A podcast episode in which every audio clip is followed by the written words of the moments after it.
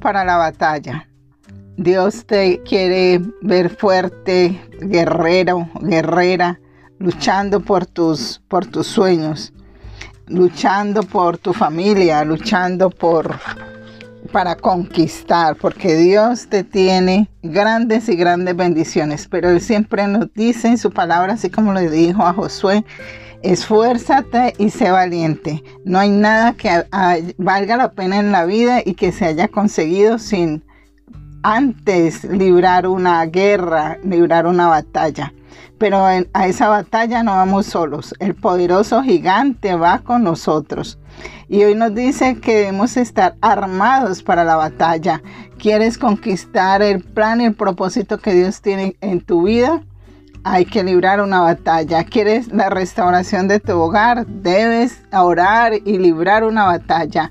Cada cosa que tú quieras, el enemigo estará allí queriendo poner, o poner oposición, pero tú te levantas en fe, te levantas a hacer guerra espiritual, te levantas creyéndole al Señor y te levantas creyendo que la victoria ya está dada, porque tenemos a un Dios todopoderoso que es el, el Dios que nos da la victoria, que dice en su palabra que pone al enemigo de espaldas para que nosotros le digamos, para que nosotros lo destruyamos.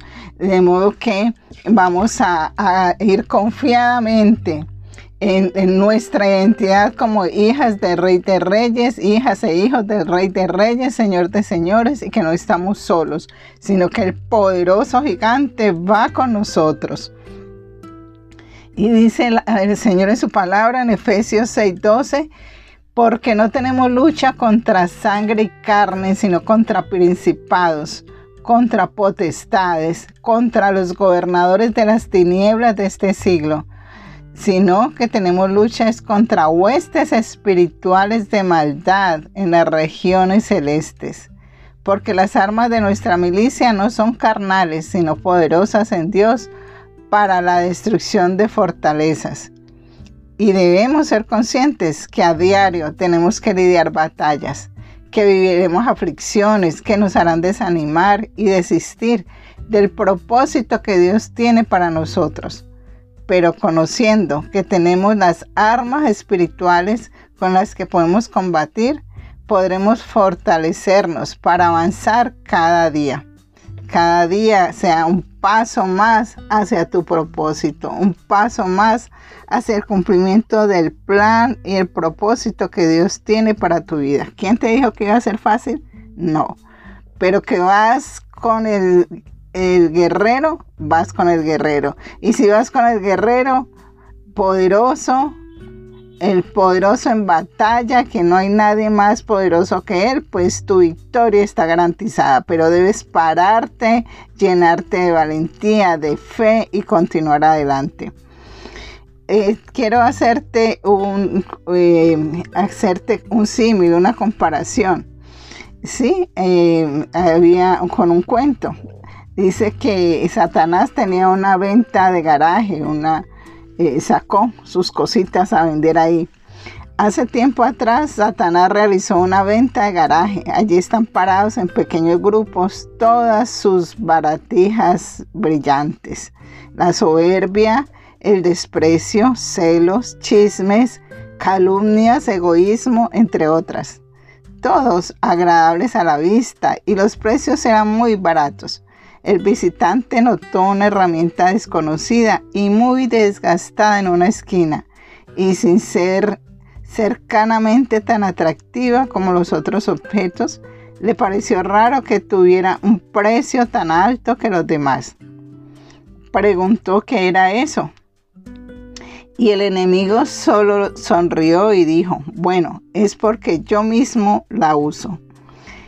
El enemigo la señaló y le dice, mira, esta herramienta es un arma poderosa, en mis manos se llama desánimo. El desánimo es estar sin fuerzas, es sentirse abatido, es la pérdida de las facultades emocionales, espirituales, físicas. Cuando hay desánimo en nuestra vida, nuestra mente está en bloqueo que impide que actuemos según los principios de Dios. Y ojo, muchas veces el enemigo usa personas aún de tu propia familia, tu mamá, hijos, hermanos, para para desanimarte, sabes que una bendición ya está cerca, que estás esperando la materialización de, algo que tú estás anhelando y que ya aún te han dicho que sí, pero llegan a, ponerte dardos de incredulidad, de usted para que cree tanto en, la palabra de, de, esas personas que le van a dar esto o lo otro, para qué. Eh, siempre menospreciando esa bendición que ya Dios tiene para ti. Pero cuando Dios le da uno una bendición, una promesa, hay un tiempo de espera y en ese tiempo de espera ahí el desánimo, las dudas, todas las cositas entran, si se le permite entrar. Entonces, en ese tiempo es donde debemos estar parados en la brecha, creyéndole al Señor, creyendo las promesas que Él nos ha dado y seguir adelante imparables, porque la presencia de Dios y del Espíritu Santo, ahí es donde tienes que recargarte. Y esa recarga solamente la obtenemos con el Espíritu Santo de Dios. ¿Cómo es una persona desanimada?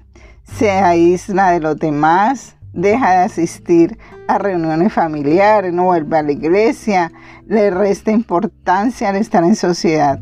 El desánimo puede ser contagioso y hace que aquellos que están alrededor entren en ese mismo estado. Puede presentar pensamientos de derrota, como por ejemplo, Dios no me escucha, eh, que de malas, eh, porque Dios permite que pase esto, nadie me presta atención. Los desanimados son críticos, murmuradores contra Dios, contra la iglesia, con sus autoridades.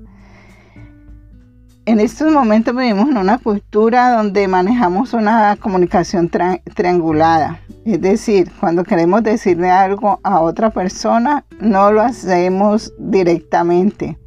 Y la mayoría de las veces lleva una carga malintencionada, sino que debemos es encarar, ir a la persona, pedir la ayuda del Espíritu Santo y decir lo que tengamos que decirle a las personas con amor y de frente. ¿Por qué hacemos eso? Porque tememos ser rechazados por la otra persona cuando le hablemos directamente. Pero como no vamos a ir solos, sino que vamos a orar y vamos a pedirle al Espíritu Santo que nos dé las palabras adecuadas, aunque sea el mismo hablando a través de nuestra boca. Y bueno, ya hoy conocimos el arma más poderosa de Satanás, que es el desánimo. ¿Crees que ha tenido efecto en ti en algún momento? Ahora es tu turno, ahora es mi turno, ahora es nuestro turno de hacerle frente con el arma más poderosa que Dios nos dio y es la palabra de Dios, la Biblia. Y eh, dice en Efesios 6:17, y tomad el yelmo de la salvación y la espada del Espíritu, que es la palabra de Dios. Tomad el yelmo de la salvación y la espada, que es la palabra de Dios. La espada es un arma de ataque y de defensa. Una espada cubierta no tiene ninguna utilidad.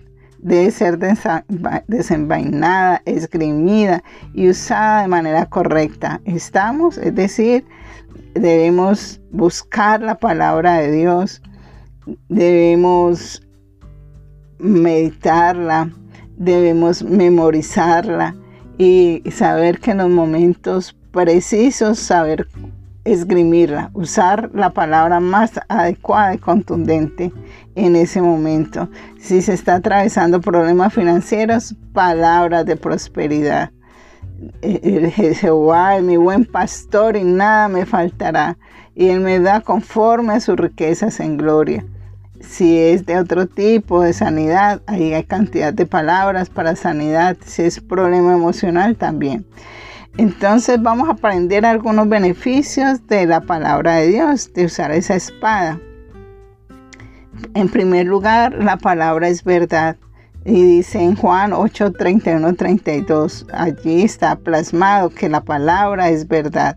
Y hay poder en la palabra de Dios para transformar y salvar nuestra alma. El enemigo odia y teme a la palabra de Dios. La obra del diablo en la vida de un hijo se basa en el engaño y las mentiras. Satanás detesta la verdad. Por algo es el padre de las mentiras.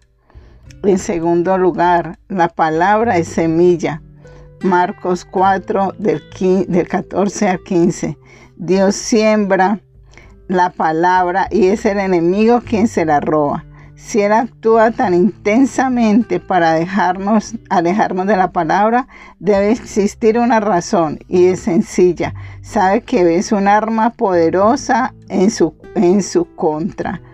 Tercero, la palabra es luz y vida. Hebreos 4:12. Es la luz que disipa las tinieblas y es vida que derrota la muerte. Es por ello por lo que debemos leerla y usarla porque es un arma espiritual.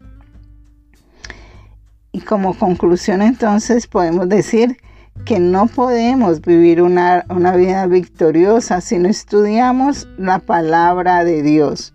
El Espíritu Santo revelará la palabra que necesitamos en cada situación, porque Él conoce nuestra necesidad y los ataques que a diario enfrentamos. Por ejemplo, si pasamos por un momento de ira, de impaciencia, preocupación, una palabra que hable de prosperidad quizás no es la adecuada en ese momento, ¿cierto? pero eh, lo que necesitaríamos ahí es una palabra que nos revele el amor, la paz, el gozo y el dominio propio. Así que aprendamos a oír la palabra de Dios.